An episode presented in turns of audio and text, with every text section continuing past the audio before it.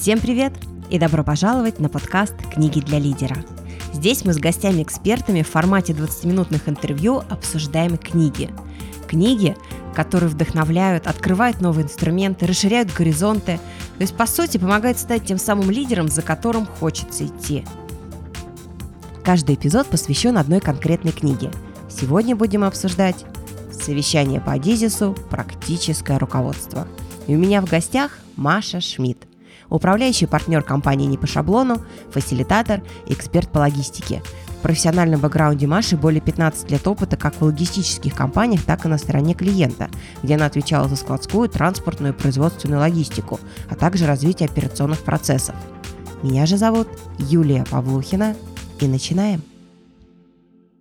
Маша, привет! Юля, привет! Надо, наверное, сказать и снова привет, потому что кто слушал «Время F», знает, что там ты была первым гостем.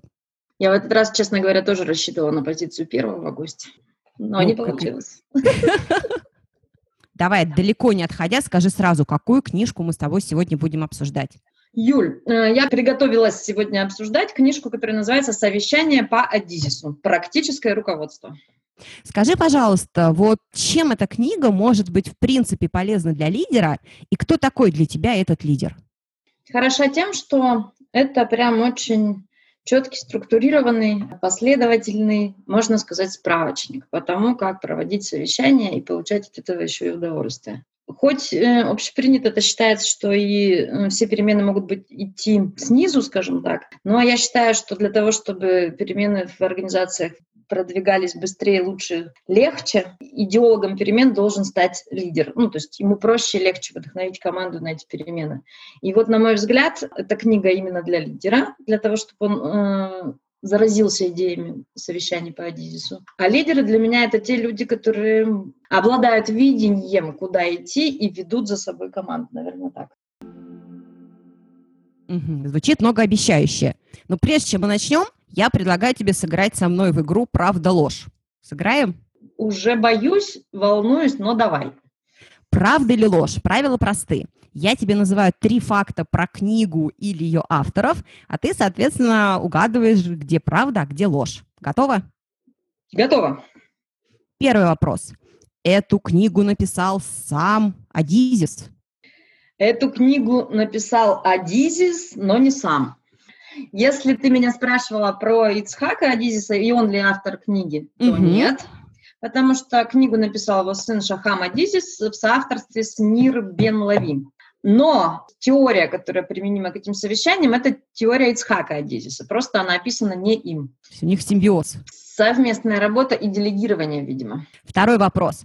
Один из авторов этой книги является основателем организации Energy Reclaim, которая занимается снижением потребления электроэнергии в Калифорнии. Знаешь, вот к своему стыду ничего про это не знаю, потому что не настолько глубоко читала биографии авторов, поэтому если это и так, то это для меня сюрприз. Да, это действительно так. Я тоже не знала, но вот гуглила, готовясь к нашей с тобой интервью, думала, какой же вопрос про книжку задать, и нашла это на сайте, собственно, Института Адизиса. И сам вот Адизис, который сын, он является вот главой этой организации. И третий, соответственно, вопрос. В оригинале заголовок этой книги звучит как «Empowering Meetings – A How to Guide for Any Organizations». Это совершенно верно. Именно так она называется на английском языке. Вот знаешь, честно говоря, я вообще очень люблю придираться к английским названиям, точнее, их переводу на русский язык, всегда же легче критиковать, чем предлагать. Но вот в данном случае мне кажется, что на английском языке название какое-то вот более сильное, что ли. Как думаешь? Знаешь, а, Наверное, ты права в том, что название по-английски звучит более сильным, но, на мой взгляд, э, русское название, русский перевод очень точно передает содержание этой книги. То есть совещание по Адизису «Практическое руководство» — это именно то, чем является эта книга. Абсолютно практическое руководство и справочник по проведению совещаний. Ух ты, уже интересно. Ну что, тогда переходим к обсуждению? Да, давай.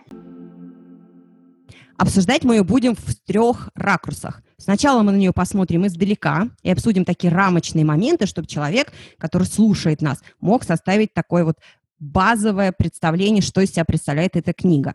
Дальше мы с тобой логично заглянем в содержание, ну и завершим наше обсуждение, собственно, кейсом, экс-практики, как эта книга помогла тебе когда-то в жизни. Да, давай, давай так. Скажи, пожалуйста, вот если бы ты была автором этой книги, и пришла в издательство пичить эту книгу, то как бы это звучало? Это звучало примерно следующим образом. Я предлагаю вашему вниманию книгу, которую я написал. В этой книге очень четко и по полочкам разложено все шаги, которые необходимо предпринять, чтобы проводить совещания проще, легче и даже получать от них удовольствие. А если эту книгу представить в виде метафоры? Интересный вопрос, потому что я вот как математик начитала в свое время много разных книжек. Бывает, знаешь, там прям с теориями, там, с какими-нибудь там предположениями, еще с чем-то, а бывает это прям, знаешь, справочники. Вот, например, справочник логарифмов. Э, листаешь, а там буквально э, ну, страница за страницей очень-очень четкие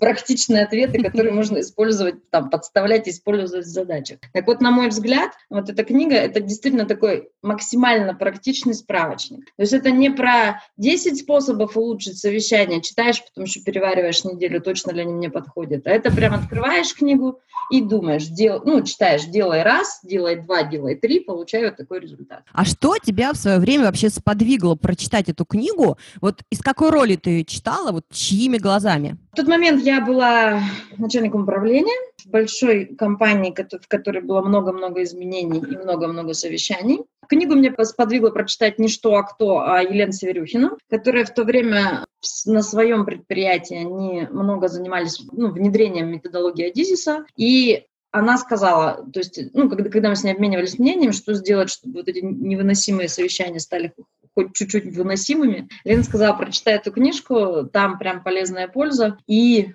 Тогда же она мне сказала, что в книге есть несколько таких слоев, то есть ее можно как на очень простом примитивном уровне применять, ну, то есть вот среда, вот повестка, ну, то есть очень-очень простые вещи, так и на другом уровне, когда мы говорим больше уже о ролях, потому что под, под это же подведена целая там теория про то, что там, каких людей правильно собрать на совещании, как это все замешать, чтобы э, совещание было максимально эффективным. То есть эта книжка читается из разных слоев, и всегда она очень практичную пользу приносит.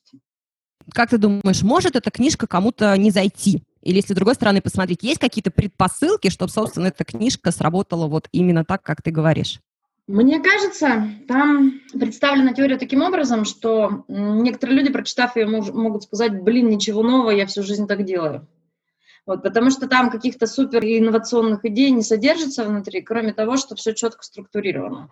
Вот, наверное, это единственное, если, если люди э, какие-то сами по себе структурированные, до много чего уже на своем опыте дошли, ну, то есть э, у себя, скажем так, интегрировали уже этот опыт, ну, как бы применяют на своем рабочем месте, им может показаться, что они это уже все знают. Я прям, знаешь, задумалась. Я когда слушаю, для себя решаю, читать или не читать. Я вот готова к своему, наверное, не знаю, стыду признаться, я еще не читала ни одной книги Адизиса, ни отца, ни сына. Почему-то у меня к ним какие-то преду предубеждения. И вот я очень надеюсь, что по итогам нашей беседы я, может быть, сподвигнусь хотя бы одну из них прочитать. Рекомендую, рекомендую, на самом деле. Хотя ты теперь у нас девушка не офисная. Да, да, да, да, это точно. А вот если, так, знаешь, вот немножечко тепло на эту книжку посмотреть, то это больше книга, в которую влюбляешься с первого взгляда, или вот э, надо как-то морально готовиться, что это как таблетка, которую надо съесть. Может, и невкусно, но все-таки очень полезно. Ну как можно влюбиться в справочник логарифмов? Скажи мне, пожалуйста. Это на самом деле не про влюбленность книжка. Вот, то есть, если говорить о том, что там я, я влюблена в эту книгу, ну, то есть там готова ее множественно раз перечитывать, потому что она меня на что-то вдохновляет, то, то нет. Эта книга очень практична, и я ее перечитываю, чтобы вспомнить какие-то моменты, которые я с течением времени начинаю упускать. Потому что это прямо книга, регламент, книга структура, где мы говорим, совещания бывают такие и такие, среда совещательная бывает такая и такая, люди, которых мы приглашаем, это такие и такие люди. Ну, то есть это прямо очень-очень практичное руководство. Она так и называется, кстати, на обложке так подписано «Практическое руководство». То есть это не сил не знаю, для души воскресенье утром в кресле с чашечкой кофе почитал? Совершенно точно нет. Это прямо э, держишь на столе как настольную книгу, и если тебе кажется, что твои совещания что-то не ок, скорее всего, ты что-нибудь забыл. А давай немножечко внутрь теперь пойдем. Вот одна цитата, которая для тебя наиболее ярко характеризует или презентует эту книгу. В самом начале в книге, э, буквально в введении, рассказывается о том, как сам Искак Адизис подошел к идее написания этой книги, ну, вообще теории, создания теории про проведение совещания. И там есть очень короткая, но интересная история о том, как он приехал на какое-то совещание в Торонто, и его спросили, не хочет ли он накануне мероприятия познакомиться со своими коллегами, с которыми, а, ну, там, конференция, с которыми на следующий день будет участвовать в этой конференции. Он согласился, хотя немного недоумевал, э, чем эти люди могут заниматься вечером, то есть было достаточно поздно. Он приехал, и его коллеги сидели и очень увлеченно играли в покер. Вот. Так как сам Адизис не игрок, он, но он принял решение остаться и понаблюдать за всеми участниками. И вот когда все на, на полном вдохновении все вот это вот как бы провели целый вечер, закончили там, не знаю, за полночь и начали расходиться, кто-то проиграл, кто-то выиграл, но они совершенно счастливые и довольные начали расходиться. Как раз вот в этот момент он начал думать о том, это как бы было тем моментом, когда он стал думать, вот если этих людей оставить здесь, в этом помещении, а теперь они должны сообща принять решение, что, скорее всего, они бы ну, не собрались, у них не хватило бы ни сил, ни вдохновения. И вот он начал проводить параллели, откуда есть энергия в, ну, играть в покер до полуночи и быть счастливым и воодушевленным, и совершенно нет энергии у людей проводить совещания. И вот как раз вывод, который он сделал, лег в основу этой книги. У покера есть четкие правила, там есть игровое поле, там есть правила, и когда человек изначально принимает разделяет эти правила, его, он не может уставать, ну, то есть и разочаровываться как-то. То есть он знает, что в данный момент он вот в этой игровой позиции знает, к какому результату он идет. И вот мне кажется, что это максимально как бы характеризует то, что а, а в книге уже все мясо, все эти правила, все эти поля, все, поля, роли и так далее.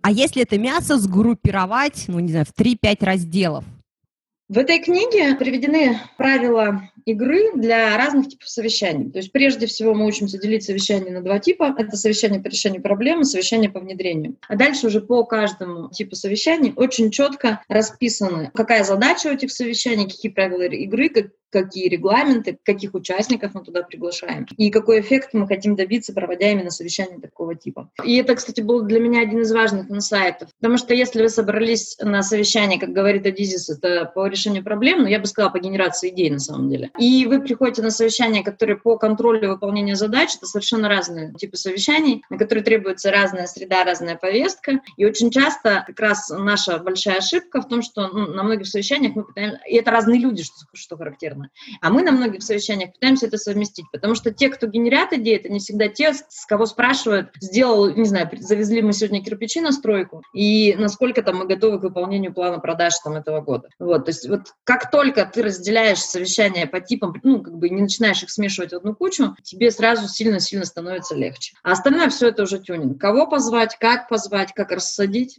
как провести мероприятие. А на это уже все, кстати, накладывается уже методы фасилитационные различные и, и иные методы ведения дискуссий. Это уже прямо совсем самый-самый-самый изюм в проведении совещаний.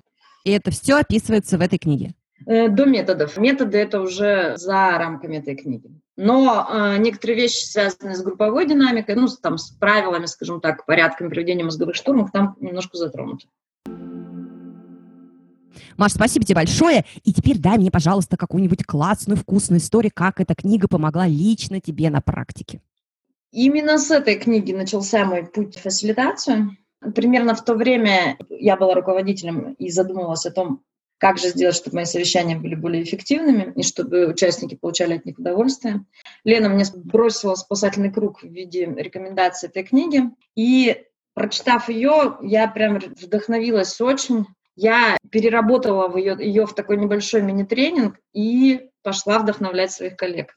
То есть я провела, мне кажется, три или четыре таких мини-тренинга со своими коллегами, которым я каждому рассказывала об этой книге, рассказывала о принципах проведения совещаний. И в итоге этих встреч, э, тренингов, скажем так, таких, мы с ними договаривались о каких там первых трех шагах, очень-очень простых, какие сделать три шага, чтобы сделать нашу жизнь лучше. И я вот помню, что после одной из встреч мы изменили файл, в котором мы бронировали переговорки, у нас были файл, в котором мы бронировали переговорки, и он, и там каждый слот был кратен часу. Ну, то есть как бы в 13 часов начала, в 14, например, окончание встречи, mm-hmm. или в 14 начала, в 15 э, окончание. И такое оформление файла не позволяло бронировать переговорку, например, на 15 минут, ну, там, в 13 до 13.45. И по факту большинство у нас времени терялось именно вот на этих стыках. Мы же понимаем, что мгновенно переговорка не освобождается, mm-hmm. ну, мгновенно люди туда не заходят, то есть это всегда вот это ожидание вот этого стыка, ну, как бы встреч. Более того, если человек ходит со встречи на встречу, ему требуется вот это время на переход с этажа на этаж или с переговорки на, на переговорку, и мы вот на этих встречах с моими коллегами договорились, что одно из первых наших правил было, что мы встречи делаем кратные 45 минутам. Ну, то есть час 45 mm-hmm. или там просто 45 минут. И давали вот эти 15 технических минут для того, чтобы переговорка освобождалась.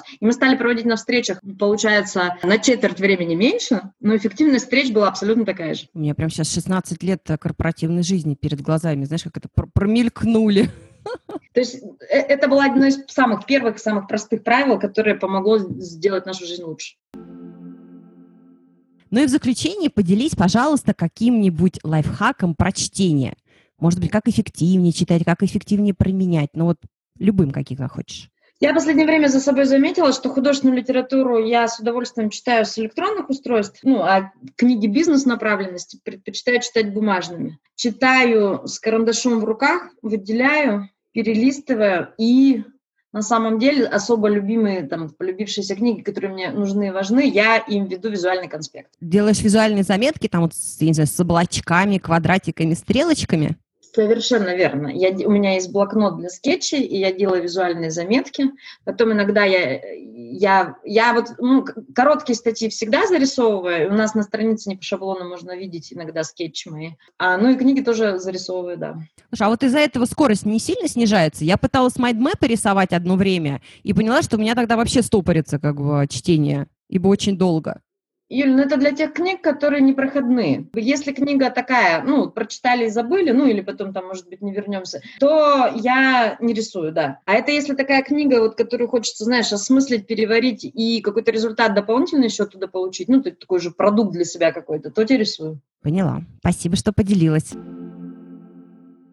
Маш, спасибо тебе большое за четкую структуру, я даже сказала, такую энергию, которую я на расстоянии почувствовала. Надеюсь, слушатели тоже. Спасибо тебе, Юля, что пригласила. Ты такой для меня непредсказуемый человек. Не знаю, про что будет у тебя третья серия подкастов, но я уже Я готова. уже знаю, я уже знаю, но это пока секрет. А я уже готова. В любом случае готова поддержать любые твои начинания. Спасибо большое. До встречи. Пока-пока. Это был второй эпизод подкаста «Книги для лидера». Как вы? Захотелось прочитать эту книгу? Или перечитать? А может быть даже сделать ее настольной в офисе? Буду рада обратной связи. И большое спасибо за вашу поддержку. Подписывайтесь на подкаст, оставляйте рейтинги и отзывы в Apple подкастах и CastBox. А если хотите обсудить со мной книгу, то контакты в описании. Да, прежде чем попрощаться, хочу рассказать вам о новой рубрике, появление которой зависит полностью от вас. Заинтриговала? Это рубрика «Второе мнение». Если вы уже читали книгу, которую мы будем обсуждать в следующих эпизодах, и хотите, чтобы ваше мнение о ней прозвучало в этом подкасте, пришлите его мне. Все детали в телеграм-канале. Ссылка там же в описании. До встречи в следующих эпизодах. С уважением, Юлия Павлухина, ПМ, полюбивший фасилитацию.